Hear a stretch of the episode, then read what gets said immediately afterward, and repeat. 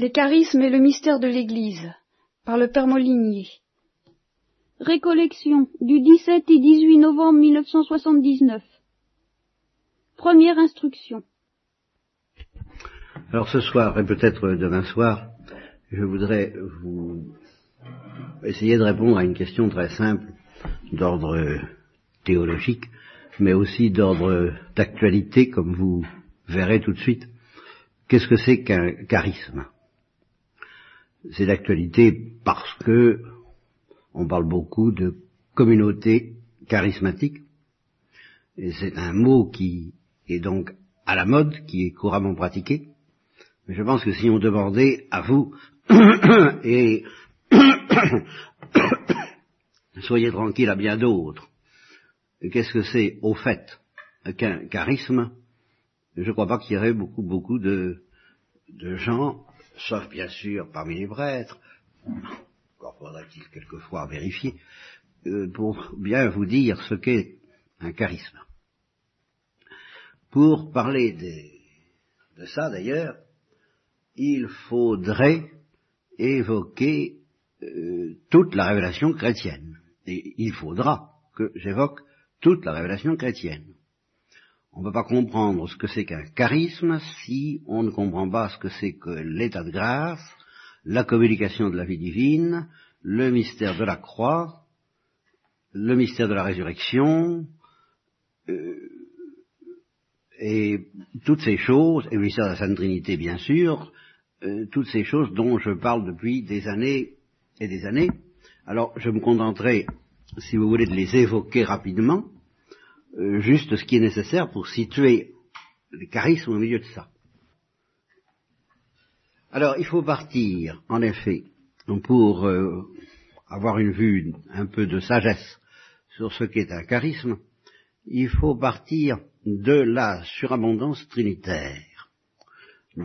alors ça j'en ai longuement et souvent parlé, je le fais rapidement pour mémoire, mais enfin ça permet tout de suite de situer un grand mystère, euh, à savoir qu'il existe une surabondance éternelle et nécessaire en Dieu, qui est la surabondance euh, d'où procèdent le Fils et le Saint-Esprit. Donc justement, on parle beaucoup dans les communautés charismatiques. Il y a à l'intérieur de Dieu une surabondance éternelle et nécessaire.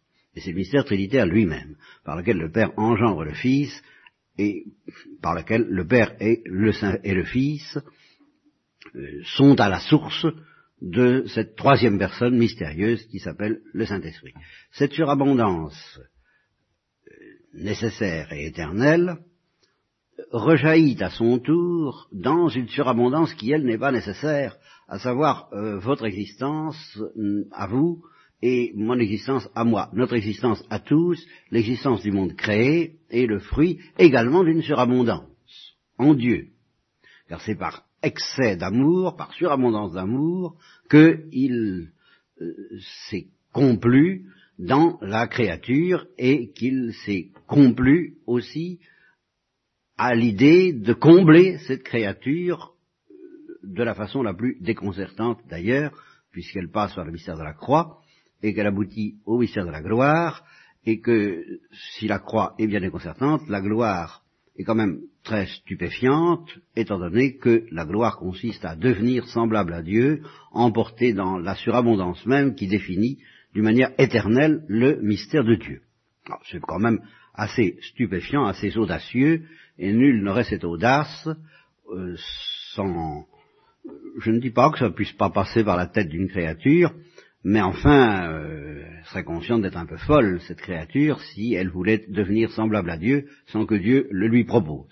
Et une fois que Dieu nous le propose, il y a de quoi être effrayé, en même temps qu'attiré, séduit, bien sûr, séduit, mais je dirais séduit dans la mesure où on ne comprend pas encore très bien ce que ça veut dire.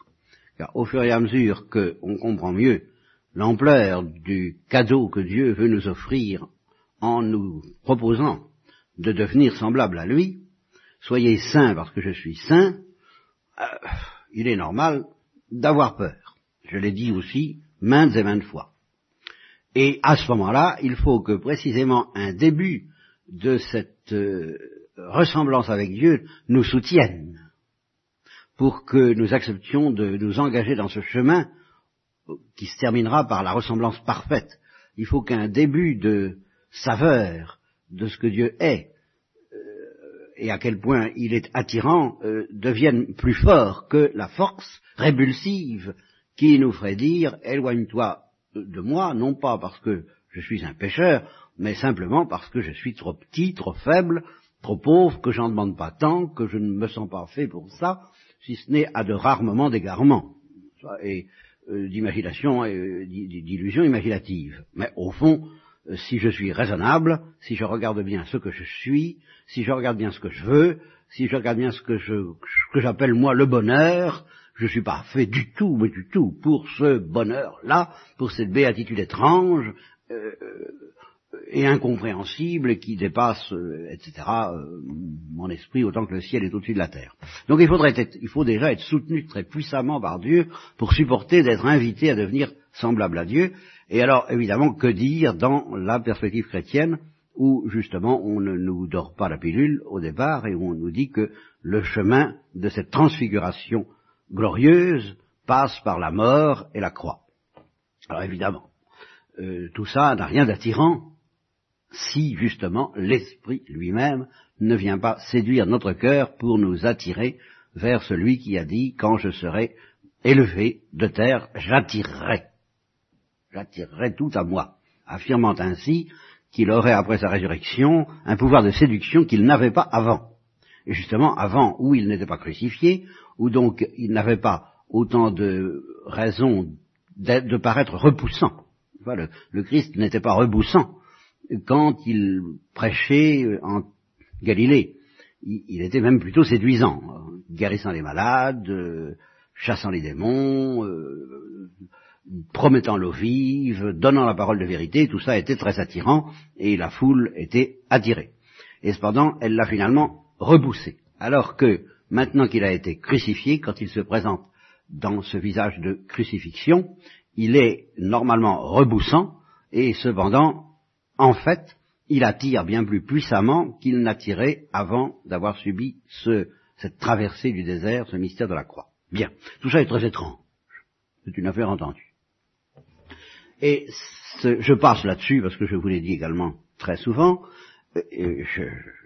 J'en arrive au point euh, qui est névralgique pour définir ce que c'est qu'un charisme.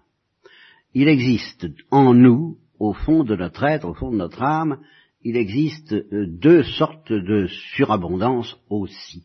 Il y a une surabondance éternelle et nécessaire qui est la vie trinitaire elle-même, qui est ce feu auquel nous sommes promis. Ça, cette chose-là, ce n'est pas euh, du... C'est du luxe et c'est pas du luxe. C'est du luxe si on veut, parce que c'est la surabondance divine. Mais ce n'est pas du luxe en ce sens que Dieu nous offre le choix et en même temps il ne nous offre pas le choix. En dehors de ce feu surabondant, il n'y a que le malheur. Voilà, il n'y a pour nous, créatures humaines et aussi les créatures angéliques, il n'y a que le malheur. Et, précisons, le malheur éternel. Et il est tellement vrai de dire que par rapport à ce feu de la vie trinitaire.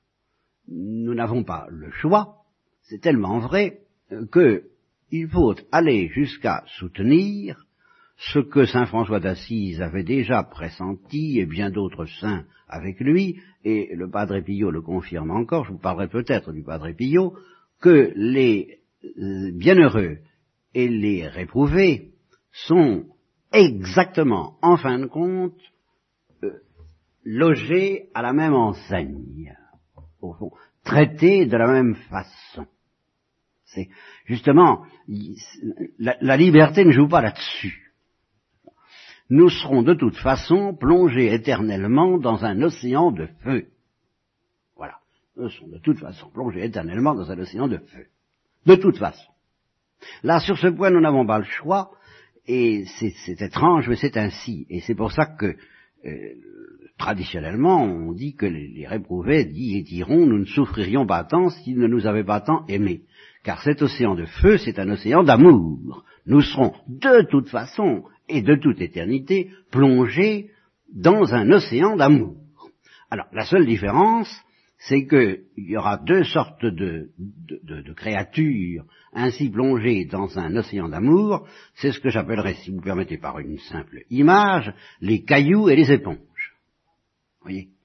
Alors, il y a les cailloux qui seront imperméables à cet amour, ce sont les réprouvés, mais ils sont dedans.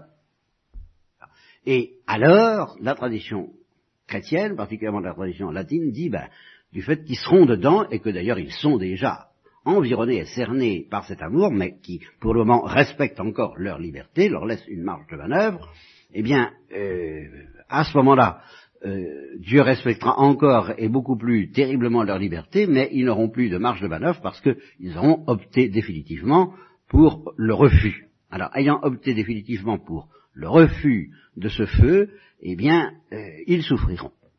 Voilà. C'est un fait. C'est ce qu'enseigne euh, cette tradition au sujet de laquelle j'ai euh, médité avec certains d'entre vous à la retraite du mois d'août à à propos justement de la doctrine du curé d'Ars qui n'hésitait pas à parler de cette réprobation. J'ai dit à ce moment que la mentalité moderne exprimée par le Concile se présentait comme assez allergique à cette idée-là. Depuis, ben, depuis, j'ai eu l'occasion de découvrir d'un peu plus près le Padre Pio. Alors vraiment, euh, quand on regarde de, l'intérieur de sa vie à travers ses lettres, ben, il est difficile d'ignorer que cet homme a été, particulièrement vers l'âge de 30 ans, où il a traversé ce que Saint Jean de la Croix appelle la nuit de l'esprit, eh bien, il a su ce que c'était, comme euh, je ne souhaite pas, parce que justement je suis un homme de peu de foi et de peu d'amour sans doute, comme je ne souhaite pas le connaître euh, autant, parce que c'est vraiment écrasant, enfin, il a connu euh, les affres de quelqu'un qui se croit réprouvé par Dieu, qui se demande s'il va pouvoir en sortir, parce qu'à ce moment-là, il a traversé ce, ce cette nuit dont parle Saint Jean de la Croix, et il emploie exactement, j'étais justement très impressionné, j'ai fait une conférence entière là-dessus il n'y a pas longtemps, parce que je retrouve exactement les mêmes termes, les mêmes mots, les mêmes pris à la lettre, quand j'ouvre le livre de Job,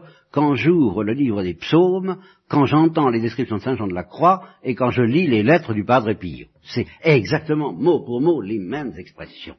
Les eaux de la mort m'ont environné, le Seigneur m'a rejeté à tout jamais, et pourtant non, j'espère, euh, je, ne peux pas m'empêcher d'espérer, mais est-ce que je ne serai pas perdu à jamais? Donc cette notion-là euh, est extrêmement dense dans la pensée de ceux qui brûlent ici-bas de ce feu d'amour. Et le Padre Billot s'y connaissait, puisque nous sommes sur les charismes, je, lance un, petit charisme là euh, sur le marché, dont vous n'avez probablement jamais entendu parler, en les cas moi j'avais jamais entendu parler de ça jusqu'à présent, et je ne vois pas qui pourrait faire concurrence au Padre Pio, sauf peut-être alors des saints euh, dont on ne prenait pas, évidemment, évidemment, euh, le Padre Pio vivait au XXe siècle, euh, au XIIIe, au, au temps de Saint François d'Assise, peut-être qu'on ne prenait pas la température, comme on, prend, on prend aujourd'hui on prend la température. Alors effectivement, peut-être que Grâce à ça, on a découvert une, anomalie que certains saints ont connue plus souvent que je ne m'en doutais. Mais euh, c'est bien la première fois, en tout cas, j'en ai jamais entendu dire ça pour Thérèse de l'Enfant Jésus, de qui on prenait sans doute la température, mais qui n'avait pas le charisme en question, il faut croire. Enfin, il avait des accès de fièvre, et alors on essayait de prendre sa température. Et euh, il n'y avait pas moyen parce que tous les thermomètres cassaient les uns après les autres. Ça, ça, faisait, il faisait péter les thermomètres, quoi, ça, allait au-dessus de 42. Alors, de 42 degrés. Alors jusqu'au jour où un frère, il, était jeune capucin, quoi, il avait été novice. C'était pas tout le temps, c'était par accès, il avait des accès de fièvre, comme ça. Alors un jour, un, frère a eu l'idée de prendre un thermomètre de bain, ces thermomètres qui vont jusqu'à 100. Euh, on, va, bien voir. Et effectivement, il a pris sa température et il a trouvé 48. 48 degrés. Alors, bah, nous aurions affaire à Molière, euh, les médecins de Molière, euh, ou les médecins d'aujourd'hui vus par Molière diraient c'est pas possible. C'est pas possible parce que on meurt à 42 degrés. Et ça n'est pas vrai parce que c'est pas possible. À, quoi toutes les toilettes et tous les devraient répondre à ces médecins euh, c'est pas possible, mais c'est comme ça. Bah, il avait 48 de fièvre. Et il dit lui-même, justement, dans une de ses lettres, qu'il y a des moments où il n'en peut plus d'avoir euh, une telle température et qu'il voudrait se plonger dans le froid pour échapper à ce, ce, cette brûlure ardente de, qui, le consume en, en, permanence, sans le consumer d'ailleurs. Ce feu qui brûle, dit-il, sans consumer. Quand euh, il y a des moments où j'en peux plus. Et ça, c'est pas la croix. Hein, c'est le processus normal qui devrait être normal de la glorification progressive d'un corps humain. Eh bien, je répète, c'est notre destin éternel. Et alors on comprend que si euh, quelqu'un refuse de brûler d'amour, eh et, que malgré tout l'amour ne renonce pas, alors ça c'est le mystère de Dieu qui, qui, qui ferait mieux de se retirer, pas comme, comme, la mer à, à, à, au moment de la marée basse, elle se retire, n'est-ce pas, la mer, elle se retire. Mais l'amour de Dieu ne se retire pas. Ça c'est le drame. Parce que il faudrait que Dieu cesse d'aimer. Et que dans une folie qui peut paraître inconsciente, il ne cesse pas d'aimer ceux qui ont refusé éternellement, alors voilà pourquoi il souffre, ce qui s'appelle alors souffrir. Mais c'est le même feu, il n'y a pas à distinguer ontologiquement un feu qui serait le feu de l'enfer et qui serait autre que le feu délicieux. Je suis venu jeter un feu sur la terre, qu'est-ce que je désire si c'est qu'il s'allume Le feu délicieux, le, de ceux qui brûlent d'amour comme les séraphins, n'est-ce pas, dans les, dans, grandes, les ardeurs, les extases. Euh, le, alors ça, ça évoque euh, un, un, grand plaisir, une satisfaction intense. Alors ce, ce, serait comme deux feux différents, un qui serait horrible et l'autre qui serait délicieux. Eh bien non, il n'y en a qu'un. Il n'y en a qu'un. Mais c'est ce même feu qui, pour les uns, est en effet source des délices éternels, d'une béatitude éternelle, et pour les autres source d'un malheur éternel parce qu'ils lui ont fermé la porte de leur cœur et que nous avons cette redoutable liberté. Bien. Alors, ça, ce n'est pas un charisme. Voilà ce que je veux dire. Les 48 degrés, peut-être. Nous, nous, nous, nous, verrons ça euh, ultérieurement. Mais, le, fait, et, c'est justement une chose sur laquelle j'ai dû me battre toute ma vie, de prêcheur, sans arriver tellement à convaincre d'ailleurs, justement, le fait de brûler même à 48 degrés, à la limite, n'est pas un charisme, n'est pas une anomalie. Et pour dire les choses en bon François, ce qui est une anomalie, c'est de ne pas brûler.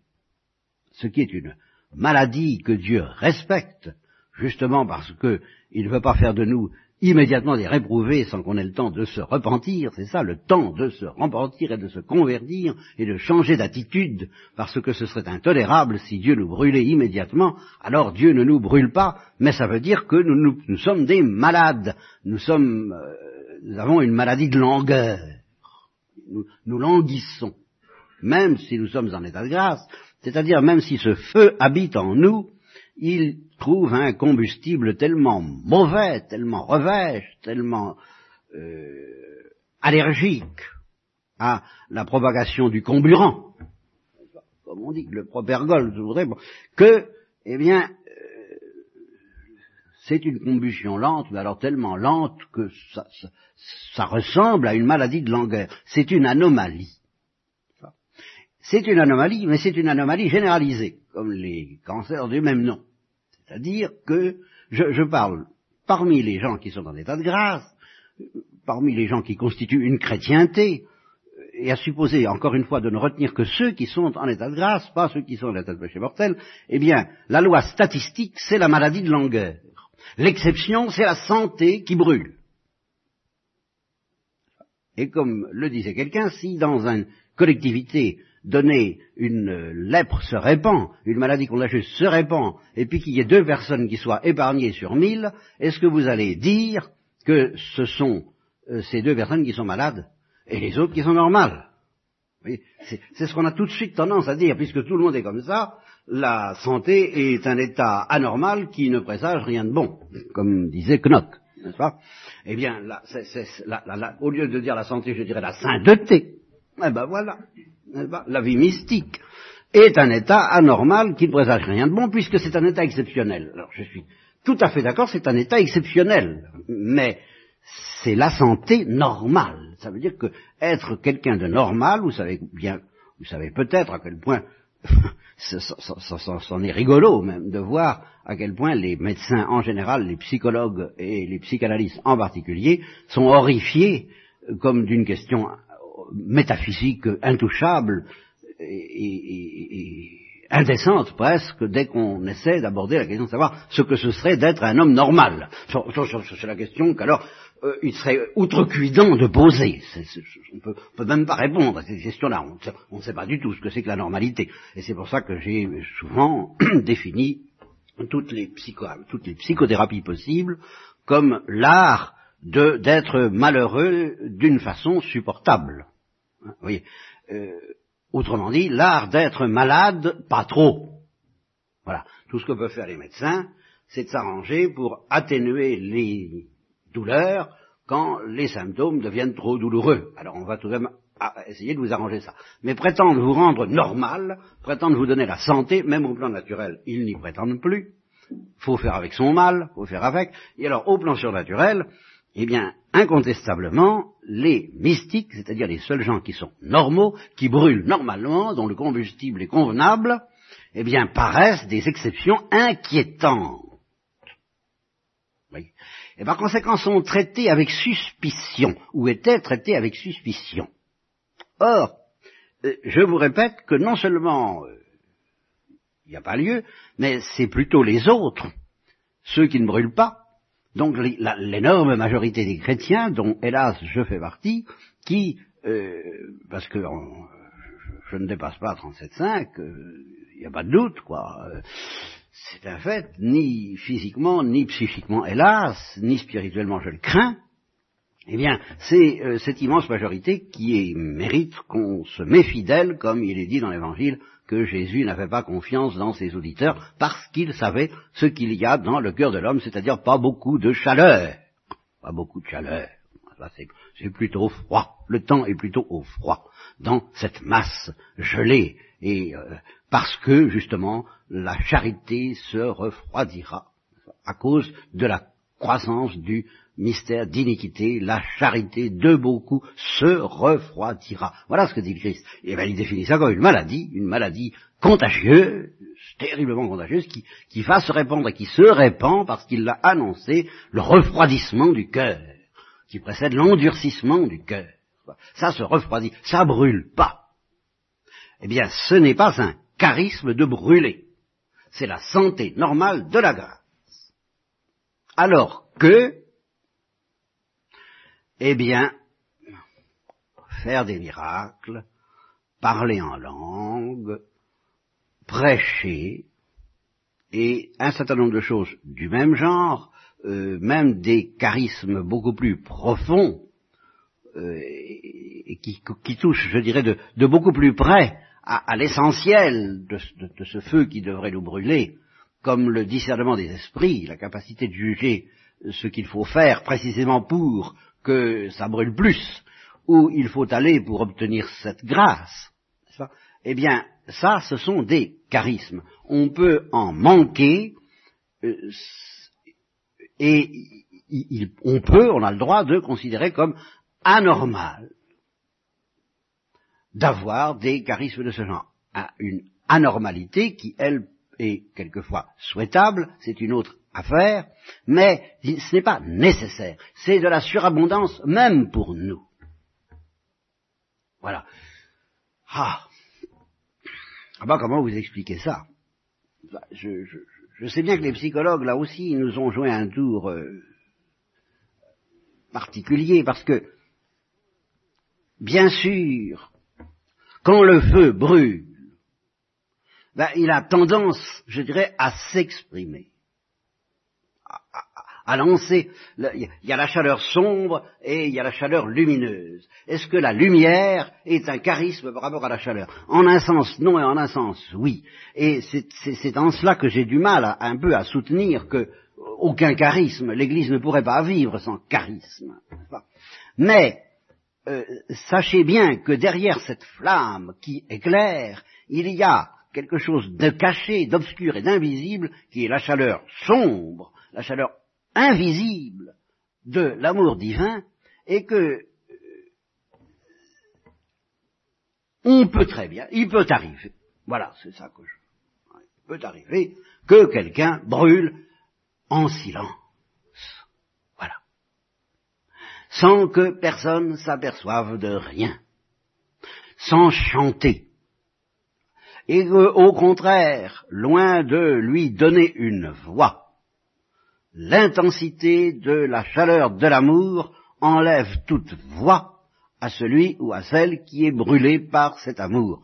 Et je crois que c'est sainte Brigitte de Suède qui disait, d'ailleurs, hein, si les prédicateurs savait seulement un peu de quoi il parle, quand il parle de l'amour de Dieu, il ne dirait plus rien. Il ne dirait plus rien parce que Brigitte de Suède était brûlée par ce feu à un niveau où elle ne se sentait pas capable d'en parler. L'aspect ineffable du mystère divin, ineffable de la joie, ineffable de la souffrance, ineffable du déchirement provoqué par le feu de cette douceur divine qui blesse et qui guérit en même temps qu'elle blesse et qui, et et qui blesse en même temps qu'elle guérit et qui rassasie en même temps qu'elle donne la faim et la soif, mais qui donne encore plus faim et plus soif au fur et à mesure qu'elle rassasie, etc., etc. Il y a un moment où tout ça devient inexprimable. Alors c'est le silence. Et il existe des vocations dans l'Église qui sont des vocations, je dirais, délibérément non charismatiques. Sur ce plan, bah, toutes les vocations érémitiques et contemplatives pures sont des vocations de quelqu'un qui se sent aspiré par le silence. Le silence, va devenir un feu dévorant, ou le feu dévorant va devenir silencieux à force d'être dévorant. Le silence va éteindre toute parole. C'est comme si l'intensité qui anime le compositeur de musique finissait par éteindre toute musique, comme je l'ai souvent dit à propos de Beethoven, qui avait d'abord déclaré que le piano était un instrument insatisfaisant parce qu'il n'arrivait pas à lui faire dire. Voilà, vous voyez, c'est cette notion d'arriver à, dire. Ben, il n'arrivait plus à dire ce qu'il sentait de la musique avec le piano. Alors il a envoyé pour le piano, puis alors il a essayé du coup des quatuors à cordes, les, extraordinaires quatuors à cordes qui sont ceux de la fin de sa vie. Et puis à la fin, eh ben à la fin, je crois que c'est la musique elle-même qui était devenue insatisfaisante pour euh, exprimer ce qu'il aurait voulu chanter. Et à ce moment-là, on entre dans ben, ce que euh, les mystiques appellent dans la tradition d'Église le nuage de l'inconnaissance, de l'indicible, le mystère du silence, dans lequel on, éprouve le besoin de s'enfouir, c'est-à-dire justement la surabondance éternelle et nécessaire du silence de Dieu. Un feu silencieux, un feu qui ne dit plus rien, mais dans le rassasiement. Alors ce sont les adorateurs, voilà, au fond la vocation des adorateurs. Et il a toujours existé dans l'Église, et je suis obligé de le maintenir en ces temps, justement, que je qualifierais, si j'étais méchant, d'exhibitionnisme spirituel, euh, il y a toujours eu dans l'Église des adorateurs qui ont eu envie, euh, non pas d'enfouir le don de Dieu, mais de s'enfouir dans le don de Dieu, de disparaître. La vocation de disparaître. Et c'est le sens des vocations contemplatives du, Carmel en particulier, et de bien d'autres euh, adorateurs, les, les les Chartreux, hein, par exemple, et, combien d'autres anachorètes, les, les, moines du mont Athos, étaient brûlés par cet instinct de silence. Voilà. Bon. Alors là, il n'y a pas de charisme, si vous voulez. Il n'y a pas besoin de charisme pour avoir envie de se taire. Mais, par contre, c'est incontestable, même si on est brûlé par le feu, il faut un certain charisme pour, non pas avoir envie de parler, mais pour pouvoir parler. Et c'est pourquoi, dès le départ, dès le départ de l'Église, le jour de la Pentecôte, incontestablement, l'histoire de l'Église est liée à un mystère de manifestation charismatique. Les apôtres ont eu le don de parler. Ça, leur a été donné, et ça c'est vraiment un charisme. Ils se sont mis à brûler Et alors ils ont pris feu avec le charisme de la parole, les langues de feu sont tombées sur eux, et ils ont eu le charisme de la parole. Mais alors, vous voyez comment, dans la présentation que je vous offre, le charisme de la parole est lié au feu. Il y a une certaine intensité de feu. Et que ça n'a pas d'intérêt d'avoir le charisme de la parole si ce n'est pas pour manifester une certaine intensité. Voilà. Il faut que justement il y ait comme une sorte d'explosion. Parce que, comme le dit le Padre Pio, il s'en plaint, il me dit, mais mon cœur est trop petit pour contenir un feu pareil, je n'y arrive pas, ce feu me consume, mais il est trop fort pour moi, je ne peux pas le supporter. Alors il y a une sorte, la marmite explose, et elle explose en paroles qui sont, qui peuvent être alors des parler en langue, des louanges euh, incompréhensibles, c'est tout à fait normal, c'est un hommage, comme l'a dit justement un charismatique à la transcendance de Dieu, que de dire justement n'importe quoi, euh, on ne sait pas très bien quoi, sous l'effet, euh, bah, justement de la pression de la marmite. C'est parce que justement, on, ne sait plus ce qu'on est. On est hors de soi. Mais ça a de l'intérêt parce qu'on brûle. Mais si quelqu'un se met à parler en langue ou des choses du même genre sans brûler, honnêtement, je ne vois pas ce que ça signifie. je pense que là, il faut y faire attention. Donc, il faut que vous compreniez que les charismes, donc, ce sont des surabondances ce sont des surabondances, des surabondances accidentelles et pas nécessaires. le feu, c'est une surabondance nécessaire pour être heureux. Si on ne surabonde pas de chaleur, on est malheureux, on grelotte de froid, moralement, spirituellement. On a froid au cœur. Hein, et on a des bleus à l'âme, comme dit François Sagan, hein, On est meurtri, on a, on voilà, on, on est transi, on est ratatiné, ratatiné par le froid du cœur. Alors ça, c'est pas facultatif, c'est nécessaire de connaître cette surabondance de chaleur qui fait qu'on brûle de joie et de douleur en même temps. Car enfin, c'est inséparable. Même si vous faisiez abstraction, si vous essayez de faire abstraction du mystère de la croix, se sentir brûlé par un feu qui, dépasse les capacités normales de, brûler qui sont en nous, ça, ça ne va pas sans déchirement, on, a mal, qu'est-ce que vous voulez? Bon, ça c'est nécessaire. Sinon, je vous dis, on est malheureux. Mais ce qui n'est pas nécessaire, mais ce qui est nécessaire à la communauté, c'est-à-dire à l'Église, alors c'est que ce feu s'exprime en différentes manifestations. Nous sommes dans l'ordre alors de la manifestation. Alors, dans l'ordre naturel, c'est un peu la même chose. C'est un peu la même chose. Vous allez, vous allez comprendre un peu ce que je veux dire par une comparaison qui n'est pas raison comme toutes les comparaisons, mais enfin, je peux vous donner un petit soupçon de ce que je veux dire. Vous voyez, il est nécessaire d'être émerveillé devant le, monde, devant la beauté de la nature. C'est nécessaire parce que la nature est belle. Alors là encore, on n'est pas émerveillé, eh bien c'est qu'on est malade, c'est toujours la même chose. Si on ne sait pas s'émerveiller devant la beauté des fleurs, des nuages, de, toute la création, les, les, vallées, tout ça, si on n'est pas heureux de, voir ces splendeurs, eh bien c'est qu'on est malade, c'est qu'on est anémique, il faut, il faut soigner ça, sinon on peut soigner. Bon, et ça soigne d'ailleurs plutôt par la chaleur déjà surnaturelle de Dieu, mais enfin bien. Et alors, on, éprouve un contentement de joie euh, explosive déjà, oui, dans l'ordre naturel, devant la beauté de la nature. Alors, qu'est-ce que ça donne? Eh bien, selon les charismes naturels, alors ceux-là, qui sont une image des charismes naturels, ça donnera chez un le don de peindre, par exemple. Il, fera de la peinture pour chanter sa joie de la lumière. C'est la lumière qui est intéressante, comme dit Lewis, pour les peintres, les vrais peintres. Les vrais peintres n'aiment pas la peinture, ils aiment la lumière. Et ils essaient de chanter la lumière à l'aide de la peinture. C'est un charisme naturel. D'autres, chez d'autres, ça donnera la musique, chez d'autres, ça donnera la poésie, chez d'autres, ça donnera, de la marche à pied. N'est-ce pas? Euh, Je ne sais pas, enfin,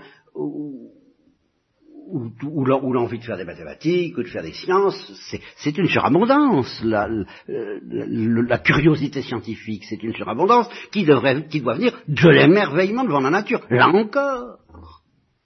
Ben, tout ça n'est pas donné à tous. Est-ce que tous sont naturalistes? Est-ce que tous sont médecins? Est-ce que tous sont mathématiciens? Est-ce que tous sont musiciens? Est-ce que tous sont chanteurs? Est-ce que tous sont... Non, dirait Saint Paul, mais le pied ne doit pas être jaloux de l'oreille, parce que chacun est nécessaire. Vous comprenez? Il faut qu'il y ait des musiciens, des chanteurs, des poètes, mais qui Qui font quoi Qui font? Ben, Qui chantent chacun à leur manière, selon le don particulier qui leur est donné pour la communauté. Parce que le grand bénéficiaire de la poésie, c'est pas le poète. Le grand bénéficiaire de la poésie, c'est les non-poètes. Le grand bénéficiaire de la musique, c'est les non-musiciens. Le poète, lui, il bénéficie de la lumière. Il bénéficie de, ce qui nourrit sa poésie. C'est ça qui l'intéresse, c'est pas sa poésie. Alors ça, si, si, le vrai poète doit se moquer de la poésie. S'il se moque pas de la poésie, c'est pas un vrai poète. Il, triche. Il n'est plus poète alors à ce moment-là. Il se remet dans son fauteuil, il se contemple lui-même en disant comme quel beau poète je suis. C'est fini. Il abandonne ce qui a fait la joie de sa poésie.